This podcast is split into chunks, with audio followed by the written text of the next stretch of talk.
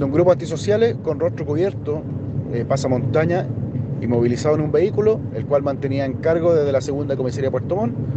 sustrajeron desde la caja fuerte ubicada en la administración la suma de 12 millones de pesos, quienes al huir del lugar arrojaron eh, miguelitos en la vía pública. A raíz de lo anterior, prestó cooperación personal de la primera comisaría de Puerto Varas, quienes llegaron hasta la calle Molino Viejo de la misma comuna,